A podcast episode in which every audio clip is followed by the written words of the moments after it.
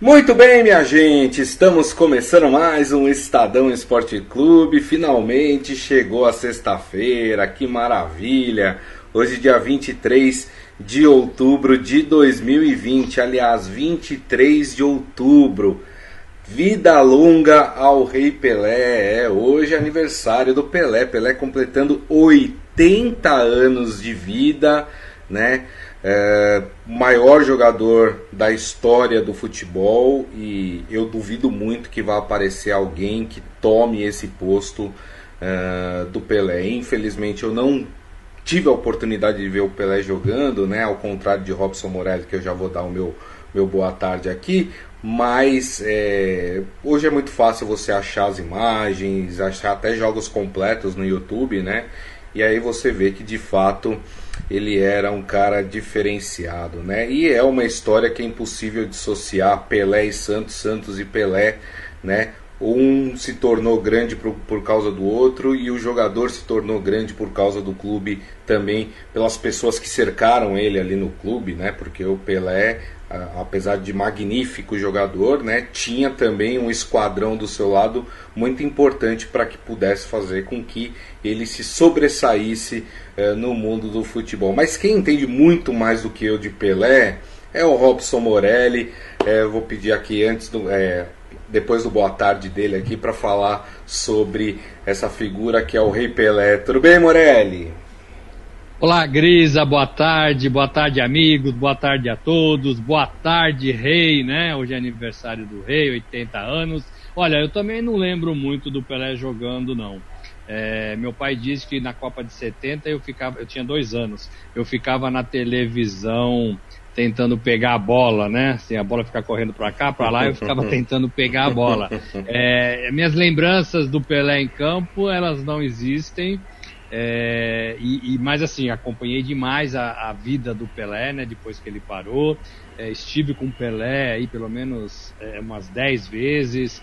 É, conheci a casa do Pelé lá no Guarujá, numa reportagem que a gente fez, eu falei isso aqui ontem, é, foi, é bem legal. O, o Pelé é, é, tudo isso que todo mundo fala, né? Não sou eu falando, não é você falando, é, é, todo mundo do mundo inteiro que acompanha o futebol falando do Pelé. Ele parou já faz 43 anos e não apareceu outro igual. Qualquer discussão sobre craque de futebol, aparece o Pelé no meio da conversa. É. Qualquer discussão sobre seleção brasileira, aparece o Pelé no meio da conversa. Qualquer discussão sobre o Santos, os melhores de todos os tempos, aparece o Pelé na discussão e ninguém supera o Pelé. Né? O Pelé fez muitas coisas para o futebol, fez muitas coisas muito cedo para o futebol. A primeira Copa do Mundo ele tinha 17 anos, mil gols com, com é, em 69, né? Ele tinha quantos anos? 29 é. anos. É. É, então, assim, é muito tudo, tudo muito cedo, né, na vida do Pelé. É, e quem gosta de futebol, quem acompanha o Santos, quem acompanha a seleção, sabe qual é a importância dele nesse cenário. Gosto e escrevi isso hoje da simplicidade do Pelé, é, sempre que precisei me atendeu, sem, quando não podia atender, não negava pelo menos um sorriso, um abraço, um pedido de desculpas, muito diferente é, de muitos jogadores é, hoje por aí, né, que não chegam nem é, é, é, não conseguem nem ilustrar, né? Ilustrar a chuteira do Pelé. É, então, assim, eu prefiro ficar com essa simplicidade, com esse carinho, com esse carisma, com essa. Ele sabe exatamente quem ele é e como ele deve tratar os seus súditos, né? Todos nós que gostamos de futebol. Para não dizer que só falo bem do Pelé e acompanhei isso muito de perto, tem um episódio que, é, que eu acho que o Pelé falhou como Sim. Edson, é, que é não ter reconhecido a filha, a Sandra Regina, né? É filha fora do seu casamento. Que já é até falecida, né, Morelli? Já morreu, morreu aos 42 anos. É, o Pelé não, não conseguiu fazer isso, teve muita discussão. Uhum. Eu acompanhei isso muito de perto, era muito ríspido é, é, os encontros, as possibilidades, as aproximações, é, mas eu penso que é, foi a falha que, que, que, eu, que eu sei, né? É, sim, sim. E na, minha, e na minha avaliação, não conheço toda a história, mas na minha avaliação, vendo de fora, foi a única que eu apontaria. O resto, Pelé, é só, é só alegria, né? É verdade, tem toda a razão. E para você que é mais jovem, que está assistindo aqui o nosso programa, né, e que, e que acha que é, grandes jogadores do futebol estão restritos a Messi, Cristiano Ronaldo, não que eles não sejam, eles são jogadores espetaculares. A gente não está falando ao contrário, né? Mas a gente está falando de um cara aqui que foi fora de série, tá? A gente está falando de um cara que foi muito mais do que Messi, foi muito mais do que Cristiano Ronaldo. É, tem um material muito bacana feita pela equipe de esportes do Estadão, que está disponível lá é, tanto no impresso como no nosso portal estadão.com.br.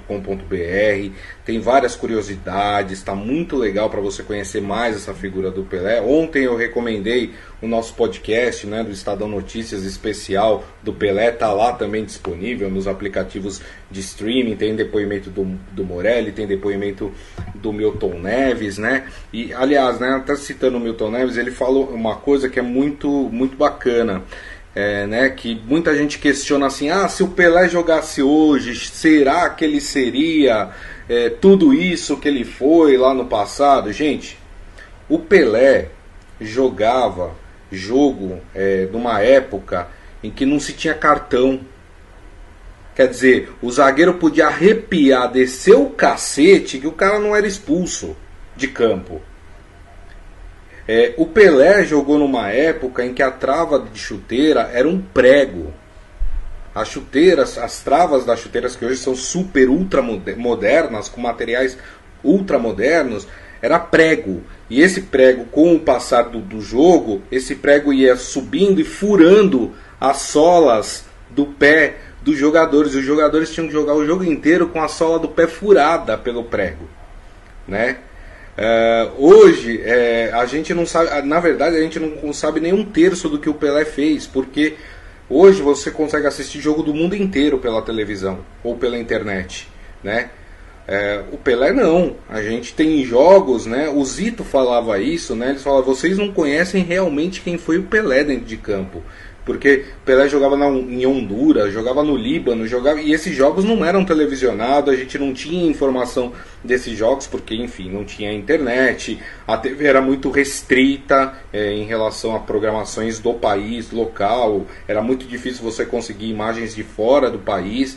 Né, para fazer. Então, assim, é, o que a gente tem conhecimento do Pelé, o Zito falava isso, é, é 10% do que o Pelé fez é, dentro de um campo é, de futebol. Mas você que é mais jovem, vai lá, confere esse material. A gente, a gente fez com muito carinho para vocês, para vocês conhecerem um pouco mais da figura. O Morer tem razão, o, Edson, né, que ele gosta sempre de separar o Pelé, que o Pelé é o jogador de futebol e o Edson, né, é o Edson da vida particular. Teve o seu, os seus erros, os seus equívocos na vida é, particular, como o Morelli citou, mas aqui a gente está exaltando a figura Pelé, né, o jogador é, de futebol né? Que foi, e não tem dúvida, né, gente? Quando perguntaram para você Maradona ou Pelé, não tem nem dúvida, né, minha gente? O Maradona foi um baita jogador, né? Foi um baita jogador, um tremendo jogador, assim, né? Espetacular. Mas não tem nem comparação, né, Morelli? Não, não tem, não tem, não vai ter. É, você falou muito bem e, e assim, é, o, se o Pelé, nas mesmas condições físicas, técnicas, é, daquele tempo, se ele jogasse hoje, ele faria 5 mil gols. Porque, como você disse, é tudo mais fácil, é. os campos são melhores. Nutricionista, massagista, né? Tudo é melhor, né? É. Tudo é melhor. Naquele tempo era bem perto do, do, do futebol amador. Você vê o tamanho da, da, da responsabilidade do Pelé, da importância. Antes do Pelé, o Brasil não tinha título de campeão do mundo, né? O Pelé estava na primeira conquista em 58. É, depois do Pelé, e ganhou três. Isso. Depois do Pelé, é, o Brasil ganhou só duas, né? É. Ganhou em 94 e 2002, depois que ele parou de jogar. É. é. então, assim, é muito importante tudo que ele fez no, no futebol. É. e as pessoas reconhecem. Eu vi uma foto agora, hoje, hoje tá lindo para você ver toda a história do Pelé, né? eu vi uma foto do Cruyff, Cruyff, o grande Cruyff, jogador holandês, é, é, olhando pro Pelé assim, com uma cara de admiração. Ele é um menino, Cruyff, é. mas olhando com uma cara assim de admiração. E essa é a cara que todo mundo é, olha e sempre viu Pelé. porque ele está acima. No meu caso, assim, a, a, gente cobre futebol, já falei com o Pelé várias vezes, talvez essa, essa reverência seja até um pouco mais fria, até um pouco mais distante, menor.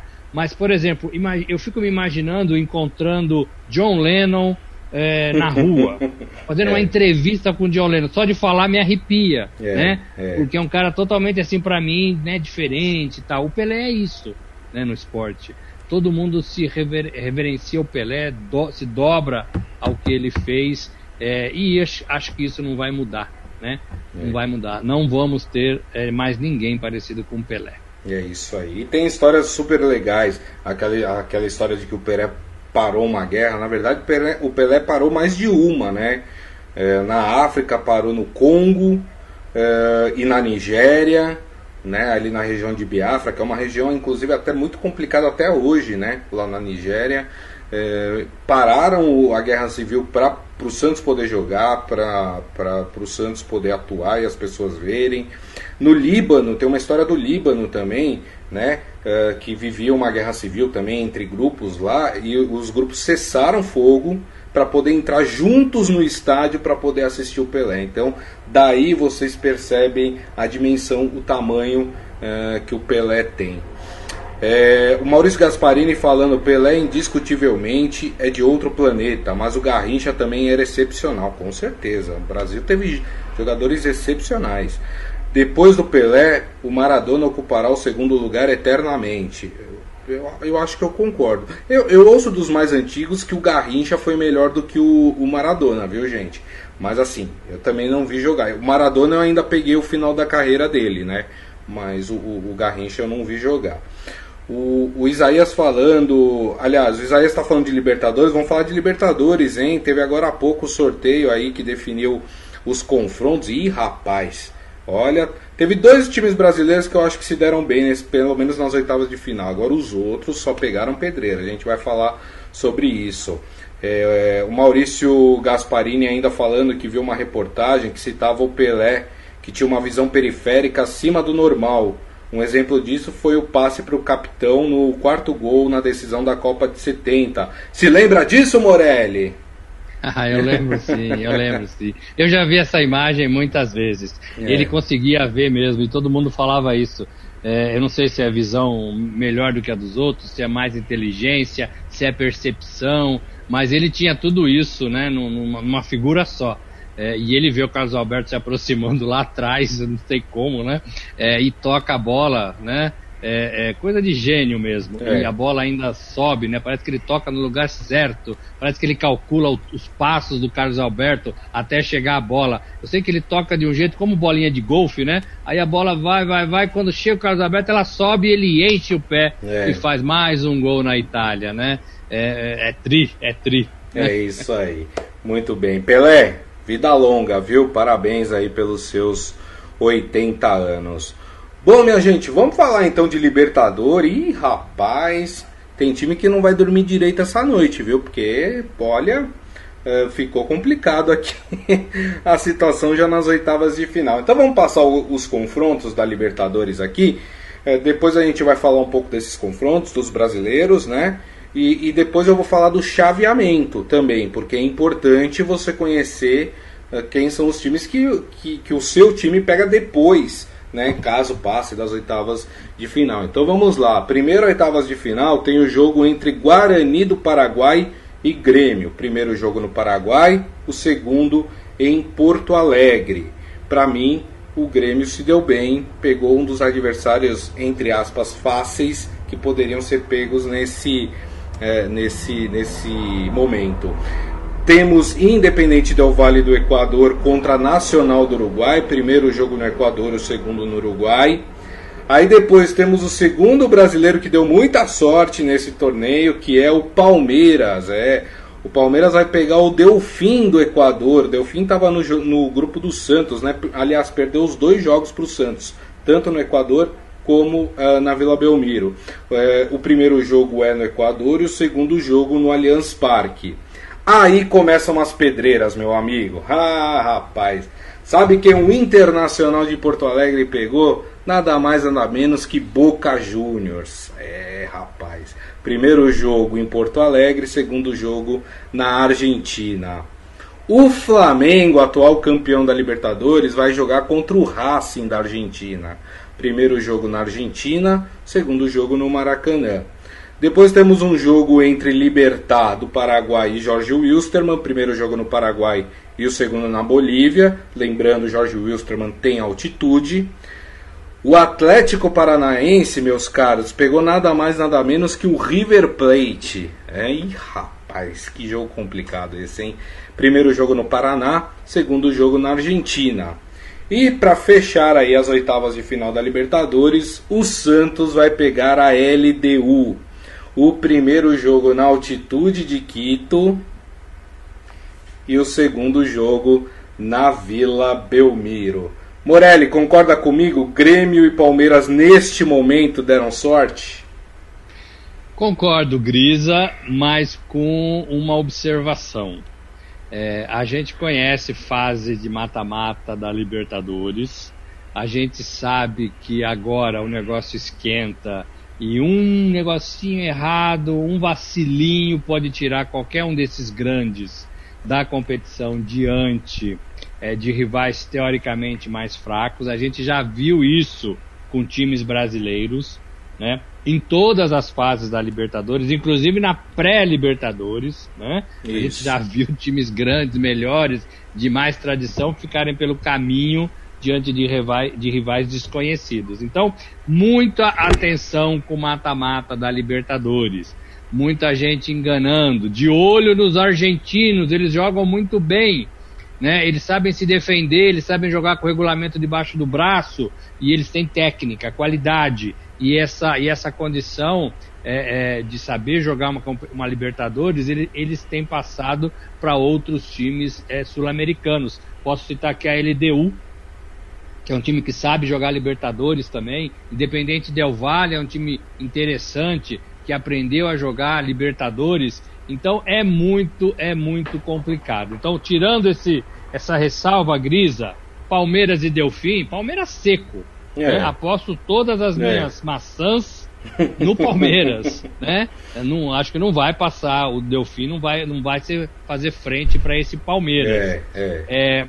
Guarani e Grêmio, apesar de toda a fase, a temporada do Grêmio né, oscilando, é, também sou, sou Grêmio, né? O, o, o, Guarani, o Guarani não foi um time tão ruim. Não, não Ele foi. Fez 13 pontos é, na fase é. de grupos. É. é. uma boa pontuação. Ela estava é. no grupo do Palmeiras, né? É só uma derrota. Então assim, tem que jogar, né? Por isso que eu falo. Ah, você vai apostar em quem? Grêmio e Guarani do Paraguai? Grêmio. É. Né? Mas tem que jogar. Sim. Né? Agora, acho, acho difícil a situação é, do Santos. É. Né? LDU e Santos, para mim, é um jogo bastante equilibrado. E você lembrou bem, tem altitude de 1.400 é. metros, se não me engano. Isso. É, pesa, pesa, pesa, Né? É, Flamengo e Racing, esse jogo também não é fácil. É, é, é o, o Racing é uma boa equipe, viu? É, é, um time é um time que sabe jogar, é um time que, que tem jogadores interessantes, competitivo. O Racing é um time muito competitivo. Então o Flamengo, que é o atual campeão, vai ter parada indigesta. Internacional, parada indigesta, Boca Júnior. né? É, é. Mas assim, é, é, é um jogo legal. É. Não é que seja um jogo. É, ah, o Boca é totalmente favorito. Não, não, não, também acho. É, um jogo legal, é um jogo legal. É, é, e aí o Atlético Paranaense para mim foi quem mais se deu mal pegando o River Plate. Para mim é o pior jogo também. Para mim é o brasileiros. pior jogo. É. é. e aí assim, é, eu apostaria 70% das minhas maçãs no River Plate. É. é. porque eu não aposto dinheiro, né, Guilherme? Mas maçãs eu aposto. É. 70% de todas as minhas maçãs no River Plate. Ou 80, vai? É. Ou 80, porque eu acho que tá com cara de 80. É. Então é isso. Agora, é, é, tem que ter cuidado, né? Tem que ter cuidado. Libertadores é legal. Essa fase é a que a gente mais gosta da Libertadores. Sim. Mas tem que jogar futebol. E acho que todos os times aqui é, do Brasil, Grisa, todos, é, talvez o Santos não e o Flamengo não, os outros precisam melhorar. É. Acho que o, San, o Santos está jogando um futebol alto, no nível legal, e é. o Flamengo também está jogando no nível legal. Acho que o Grêmio tem que melhorar, acho que o Internacional tem que melhorar, o Palmeiras tem que melhorar, o Atlético Paranaense tem que melhorar, senão pode ser surpreendido. É. Ó, o Adi Armando aqui, primeiro dando os parabéns ao Pelé, falando, cansou de fazer gol no meu Corinthians. É verdade. Gostava, gostava de fazer gol no Corinthians. e ele falou que o Palmeiras pegou teoricamente a baba do Delfim. O, Delfim. é um time bem fraco, viu? Bem fraco. Quem acompanhou os jogos do Santos com o Delfim viu que o Delfim é um time bem fraco mesmo. O Isaías acha que o Palmeiras vai nadar de braçada com esse adversário, né? Uh, o Maurício Gasparini faz uma pergunta: o Palmeiras leva vantagem de decidir o segundo jogo sempre em casa, como era lá atrás, por ter sido o primeiro da fase de, de grupos? Me corrija. É isso, mas até a semifinal, tá? Porque vamos lembrar que agora a Libertadores é final única, né? Em um país. Esse ano, é, essa Libertadores vai ser. No em, Rio? É no Rio, né? No Maracanã, né? É, é no Maracanã. Não né? deixa de ser jogar em casa, né? Porque tá jogando no Brasil, né? Mas, é, mas a, o, jogo mesmo no Allianz Parque, a segunda partida decidida no Allianz Parque, até a semifinal. É, o Adi Armando ainda fala que pedreira para ele pegou o Inter e o Atlético Paranaense, apesar que o Boca não está bem, porém é o Boca, né? Camisa pesa na Libertadores, né? E a bomboneira pesa. É, e o Maurício Gasparini ainda fala que pegar time argentino na Libertadores é sempre uma pedreira. Legal. Dito isso, agora eu vou passar para vocês como é que ficou o chaveamento, porque o chaveamento é muito importante também. A gente até agora falou dos confrontos, né? E nesse sentido, o Palmeiras também se deu bem na minha concepção. Por quê? Vamos lá. É, o lado da chave do Palmeiras tem Independente Del Vale, Nacional, Atlético Paranaense, River Plate, Libertar Jorge Wilstermann e o próprio Delfim que o Palmeiras enfrenta. Se o Palmeiras passa pelo Delfim, pega o, o vencedor de Jorge Wilstermann e Libertar. Ou seja, não é nenhum bicho-papão de Libertadores para o Palmeiras passar. O Palmeiras só poderia pegar um time mais forte, de peso, uh, neste, neste lado da chave, uh, na semifinal.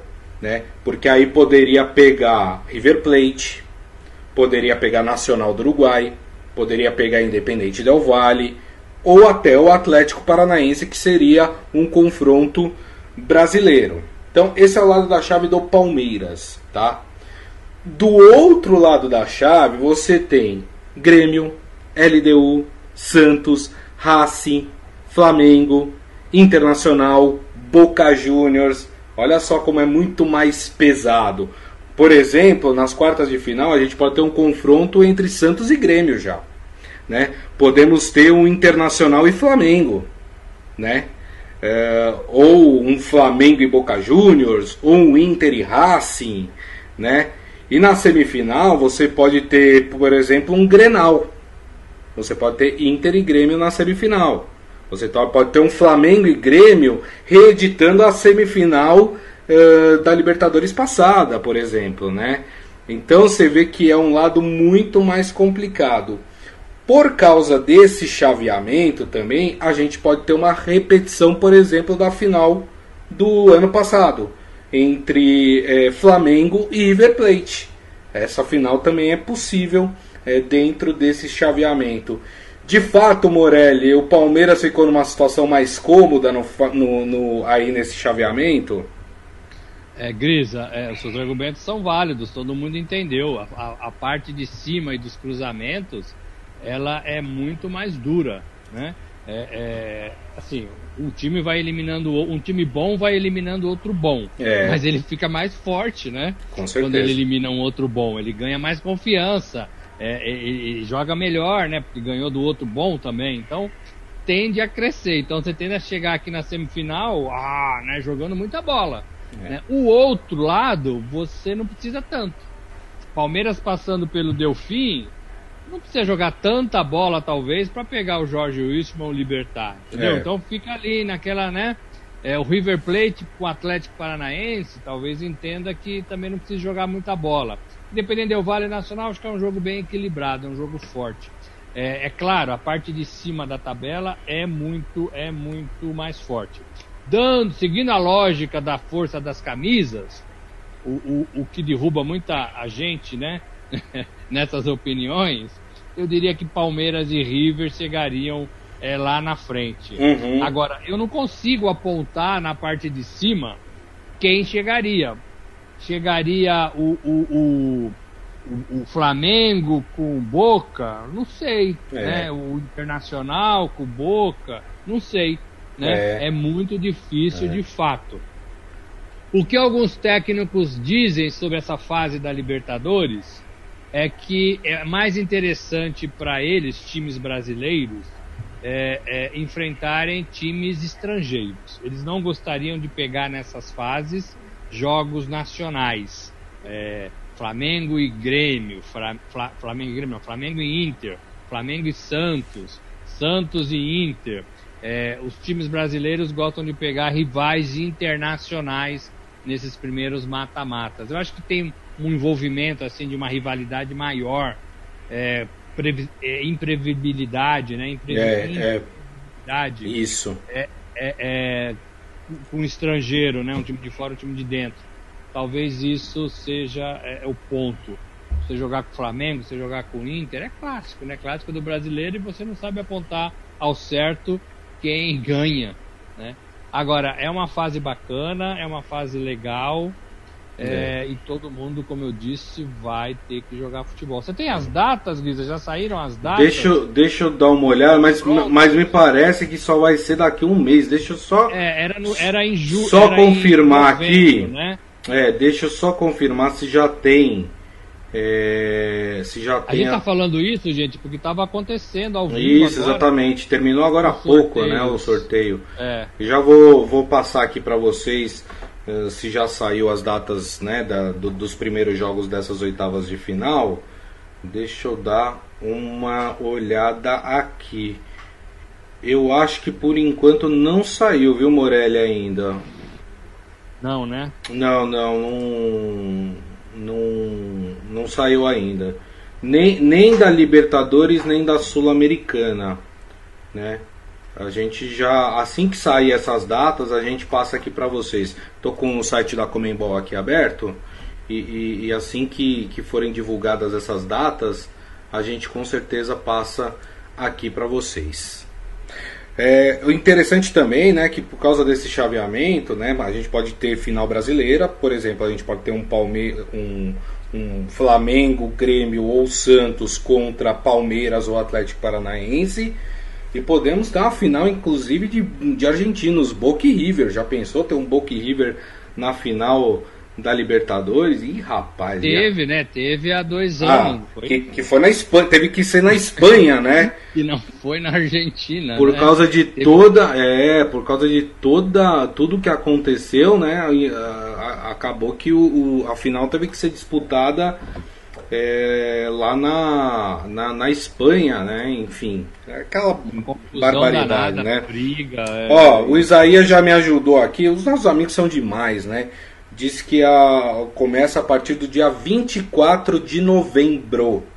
Então, a partir de 24 de novembro, nós teremos então aí é, os jogos da, os primeiros jogos das oitavas de final uh, da, da Libertadores aí, então a partir de 24 de novembro. Maurício Gasparini falando que o lado B é terrível, né? Na verdade é o lado A, porque é esse lado aqui da tabela. O lado B é esse aqui, que é o do Palmeiras, né? O Isaías falando que para o Palmeiras seria tranquilo até nas quartas e depois eventualmente poderia pegar o River aí, aí seria complicado, é o que a gente meio que falou aqui também. Bom, tocando o barco aqui, Morelli.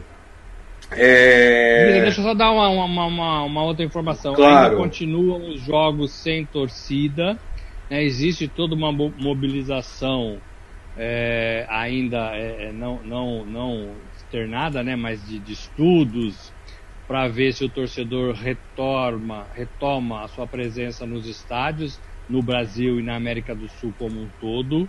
mas é, ainda não tem nada aprovado nesse sentido. Então, é, vai ser em novembro, né? Tem um tempo ainda, mas a, a decisão de, de hora é que os jogos continuam com portões fechados e sem a presença do público. Exatamente. Muito bem. Ó, só para confirmar aqui para vocês então certinho as datas. Jogos de idas das oitavas de final nos dias 24 e 25 de novembro. E os jogos de volta acontecem na semana seguinte, nos dias 1 e 2 de dezembro. Então, acabou de ser aqui publicado oficialmente pela Comembol. Uh, a Comembol também sorteou hoje, Morelli, sabe o que? A Sul-Americana. Nós temos três times brasileiros na Sul-Americana: Vasco da Gama, Bahia e São Paulo. Já vou avisando os São Paulinos que São Paulo meio que se deu mal nesse sorteio aí, mas calma. Não é mal, mal é, não é mal, mal assim. Mas assim, a competição, a sul-americana, ela já ela, essa fase já começa na semana que vem, no dia 27, na próxima terça-feira, tá? Então vamos lá, vou passar aqui para vocês os confrontos uh, dos brasileiros na sul-americana, porque a sul-americana tem uma cacetada de confronto, tá? Então eu vou passar só dos brasileiros. O Vasco, na minha opinião, se deu legal vai pegar o Caracas da Venezuela. O Caracas que vem lá da, da Libertadores, tá? É, o Vasco pega então o Caracas, o primeiro jogo é no Rio de Janeiro e o segundo na Venezuela. Vou fazer suspense aqui para o São Paulino. O meu, o Bahia vai pegar o Melgar do Peru. Também o Bahia com todas as condições de conseguir passar aí pelo, pelo Melgar. O primeiro jogo no Peru, segundo jogo em Salvador. Fala do São Paulo, Morelli. É... Vou dar uma dica. Pegou um argentino, é isso não? Pegou um argentino, exatamente. O São Paulo ai, ai, ai. vai enfrentar o Lanús. E o São Paulo adora perder para a equipe argentina de médio porte, né? né? Perdeu do Tajeres, né? Quem mais? Do Colón, né? Então o São Paulo tem que ficar preocupado com a história recente do São Paulo. O primeiro jogo com o Lanús na Argentina e o segundo jogo no Morumbi. São Paulo pegou o time mais difícil, né, Morelli? Pegou Grisa, é um time argentino. A gente sabe que esses times argentinos são encardidos. Só para lembrar, na Libertadores, o River Plate enfrentou o São Paulo. É, acho que a primeira ou segunda partida da temporada por causa da pandemia. É, e foi bem, empatou e, e, eliminou o São Paulo na competição, né? Roubou pontos importantes do São Paulo na competição. Então, time argentino sabe jogar bola, time argentino sabe é, jogar com regulamento, tem qualidade nos jogadores. É. E, e, eu acho que eles estão muito à frente da gente é, no quesito tático, no quesito organização dentro de campo. Eu acho que eles sobram nesse quesito. É. Mas penso que o São Paulo ainda tem melhores jogadores e é mais forte. Tem que fazer por merecer. É, a Sul-Americana é importante para o São Paulo. É outra coisa que o São Paulino tem que pôr na cabeça. A Sul-Americana é importante para o São Paulo. Então é mais uma possibilidade, mais um caminho de ganhar título. E tem que passar pelo Lanús e passar por todos os outros adversários aí que aparecerem no seu caminho. É, é uma competição que vale a pena o São Paulo apostar. Você disse, né, que de todas que o São Paulo disputa, é a mais fácil, talvez, de chegar à, à final e ganhar a competição. Eu é. também acredito nisso. É. Agora, São Paulino, as notícias ruins não acabaram, tá? Porque tem o chaveamento também da Sul-Americana. E o São Paulo conseguiu cair no, no, no na, na parte da chave mais difícil. Por quê? Olha só. Nesse lado da, da, da chave tem a Independente da Argentina, Atlético Tucumã da Argentina, tem Atlético Nacional da Colômbia, tem também Vélez Sarsfield da Argentina, tem Penharol. Eu vou parar por esses, tá? Acho que tá bom. Tem uns seis times aí complicadíssimos para o São Paulo pegar. O outro lado da chave que tá o Vasco, por exemplo, e o Bahia, é, já é um, um, um, um lado de chave muito mais tranquilo. Eu teria aqui de times difíceis o Estudiantes, pelo que eu estou vendo aqui. Quem mais? O Defensa e Justiça, que não, dá, não sei se dá pra gente falar que é um time difícil. E o Emelec do Equador, que é figurinha carimbada na, na Libertadores, mas também não tem nenhuma equipe muito forte nesse lado da chave. Agora do outro, do São Paulo, Morelli, que coisa, hein? Fácil é, não tá assim, fácil. Não tá, e se quiser realmente fazer, fazer vez, né? Se, se colocar forte candidato a ganhar essa competição, tem que passar por cima. Não vai enfrentar todos esses que você falou, mas vai sobrar um ou outro um pouco mais forte, um pouco mais igual. Eu é. acho que o São Paulo tem totais condições de ganhar essa competição. Para mim é um dos times mais fortes da competição é, e tem que pôr isso na cabeça e acreditar nisso. O, o São Paulo, o São Paulo tem condições de ganhar a Sul-Americana é, não, se importando com o adversário. É claro, se, não, se puder fugir de times argentinos é melhor, é mais fácil. Né? Mas, mas é, é, se tiver que encarar, encara. É, eu acho que estão todos ali no mesmo nível, né? E o São é. Paulo consegue ser um pouquinho melhor de todos eles. É isso aí. O Maurício Gasparini falou que eu estou arauto da desgraça para o São Paulino hoje. Não, eu não queria ser portadores de, de más notícias, né? Mas infelizmente é, tá faltando sorte. Não tá faltando só time pro São Paulo, tá faltando sorte também, rapaz. Vou fazer o quê? Gente, vamos lá que tem assunto ainda pra gente falar aqui, porque teve convocação da seleção brasileira hoje também. É, rapaz, tudo acontecendo hoje. Lembrando que essa convocação é para os jogos do dia 13 de novembro no Morumbi contra a Venezuela, isso pelas eliminatórias para a Copa de 2020 e 22. Então, 13 de novembro no Morumbi contra a Venezuela e no dia 17 eh, no Estádio Centenário no Uruguai contra o Uruguai. Então vamos à lista aí de convocados. Goleiros: Alisson do Liverpool, Ederson do Manchester City e Everton do Palmeiras. Laterais: Danilo da Juventus, Gabriel Menino do Palmeiras, Alex Telles do Manchester United e Renan Lodge do Atlético de Madrid. Zagueiros: Éder Militão do Real Madrid, Marquinhos do PSG, Rodrigo Caio do Flamengo e Thiago Silva do Chelsea. É, Meio-campistas: Casimiro do Real Madrid, Douglas Luiz do Aston Villa, Arthur da Juventus, Everton Ribeiro do Flamengo, Fabinho do Liverpool e Felipe Coutinho do Barcelona. E aí os atacantes: Everton Cebolinha do Benfica, Roberto Firmino do Liverpool, Gabriel Jesus do Manchester City, Neymar do PSG, Richarlison do Everton e fechando aí a seleção brasileira, Vinícius Júnior do Real Madrid. Lembrando que na escalação passada ele chamou o Rodrigo do Real Madrid, né, o garoto Rodrigo, e agora ele inverteu, chamou o Vinícius Júnior do Real Madrid manteve a base do que ele vem convocando, né? Do que ele convocou na primeira convocação, né, Morelli? Manteve e tem que ser assim mesmo, né? Tem que pôr todo mundo para jogar. Recuperou alguns jogadores que ficaram fora, como Jesus, né? Da, da, da o Gabriel Jesus da, na outra convocação porque estava machucado. É, a gente gostou, de modo geral, da seleção nas duas primeiras partidas. Gosto de ver Coutinho nesse meio de campo do Brasil. Eu acho que assim, é, é, ele jogou muita bola no Liverpool, ele foi importante no Bayern e ele precisa ser importante também na seleção. E parece é, que ele está conseguindo jogar ali ao lado de Neymar. Everton Ribeiro, jogador do Flamengo, para mim talvez seja o melhor jogador do Brasil em atividade, né?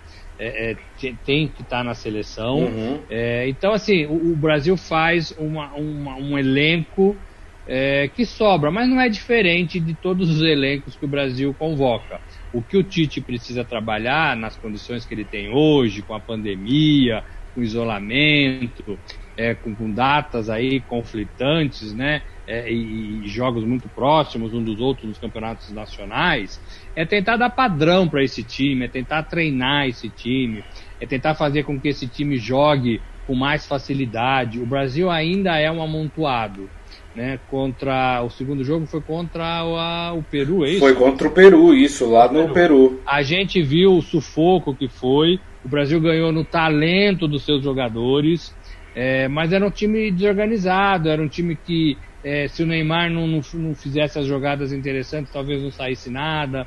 Então o Brasil tem que jogar um pouco melhor que isso. O Brasil tem que ser mais organizado, tem que ter variações de jogadas, tem que ter opções de jogadas, tem que ter inteligência dentro de campo. Isso para mim é treinador. Claro. Né? Isso para mim é posicionamento, é instrução, é, são, são, são, pedidos do, do chefe, né?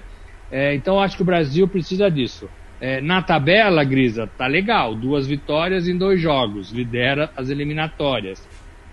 Ganhando mais duas partidas, o Brasil fica bem na fita, né? É, é, é um jogo é contra a Venezuela e o outro é contra o Uruguai, mais difícil. Né? Isso. Né? Joga no Morumbi, né, Grisa? Primeira partida joga no Morumbi, é Isso. é legal, né? A torcida aqui é, costuma ser crítica, mas a gente acha que não vai ter torcedor até lá, então vai jogar com portões fechados é, talvez tenha. É, talvez isso ajude um pouco o time né, nesse, nesse momento. É, e depois joga fora uma partida difícil, né? O Uruguai é um time difícil. É, mas o Brasil, para mim, é melhor ainda. Precisa saber de lesões, precisa saber de cabeça desses jogadores. Tudo isso tem que acompanhar muito de perto. Eu, eu gostei da, da lista. Um nome, para mim, ficou fora e talvez tenha algum significado é, até escrevi isso num blog hoje, se você quiser ler, está lá no, no, portal do Estadão. O Daniel Alves está fora da lista. O Daniel uhum. Alves estava ma machucado na primeira convocação, mas nesta ele está inteiraço, está jogando. É. Ocorre é. que o Daniel Alves não é mais lateral, e o Tite olha para o Daniel Alves como um lateral. É, e ele não tem condições de brigar no meio de campo. Ele é camisa 10 do São Paulo, né? Ele não tem condições de brigar no meio de campo com todos os jogadores do Brasil, da seleção brasileira. Então talvez seja um ciclo que esteja aí se fechando de um jogador importante, né? 10 anos aí ou mais de seleção brasileira, é, no time atual, na Copa do Mundo, nas eliminatórias. É isso aí. Muito bem. Bom, falar rapidamente aqui de Campeonato Brasileiro, a gente não vai se estender muito, vou pedir só um, um, um geralzão aí para o Morelli, porque a gente já estourou o horário, porque, enfim, tínhamos muitos assuntos para serem falados aqui no programa hoje. Lembrando que essa rodada do Campeonato Brasileiro, que é a 18ª, já tivemos um jogo entre Corinthians e Vasco. Corinthians venceu no meio de semana. E não teremos duas partidas. São Paulo e Botafogo, Bahia e Fortaleza. Porque no dia 25, agora domingo, nós teremos é, a decisão aí da vaga da Copa do Brasil entre São Paulo e Fortaleza. Esse jogo acontece no Morumbi. Lembrando que o primeiro jogo em Fortaleza foi 3 a 3 Rapidamente, Morelli, quem leva essa vaga? São Paulo ou Fortaleza? Eu vou ficar com São Paulo. São Paulo elimina o Fortaleza, elimina Rogério Ceni e fica com a vaga na Copa do Brasil. Lembrando que esse jogo é domingo às 8h30, ou seja, um, um dia e um horário diferente aí para a Copa é, do Brasil. Então vamos lá, tabela da 18ª rodada. Teremos no sábado Bragantino e Goiás, Ceará e Curitiba, Atlético Paranaense e Esporte, Fluminense e Santos no Maracanã, Atlético Goianiense, aliás, esse, os jogos do sábado parem Atlético e Esporte. Domingo, Fluminense Santos, Atlético Goianiense e Palmeiras em Goiás, Inter e Flamengo, olha que jogão, hein? Primeiro e segundo colocado aí.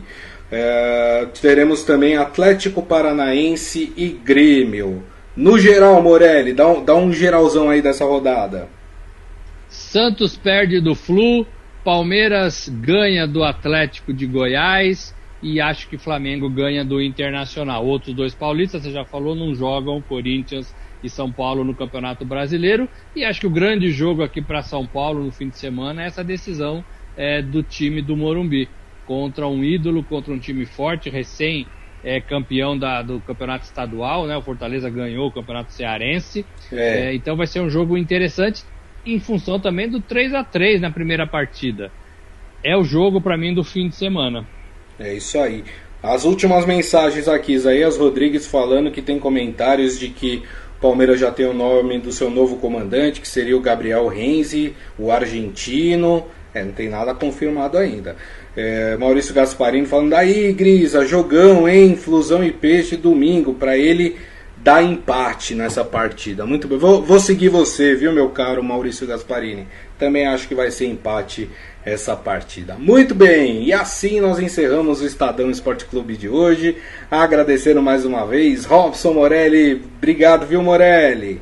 Gente, valeu. Hoje foi grande o programa, longo. Encerramos o dia e a semana e contamos com você na segunda-feira. É isso aí. Lembrando para vocês que daqui a pouco a gente coloca o nosso podcast no ar, o Estadão Esporte Clube. Você pode baixar ou ouvir pelo aplicativo de streaming da sua preferência. Combinado?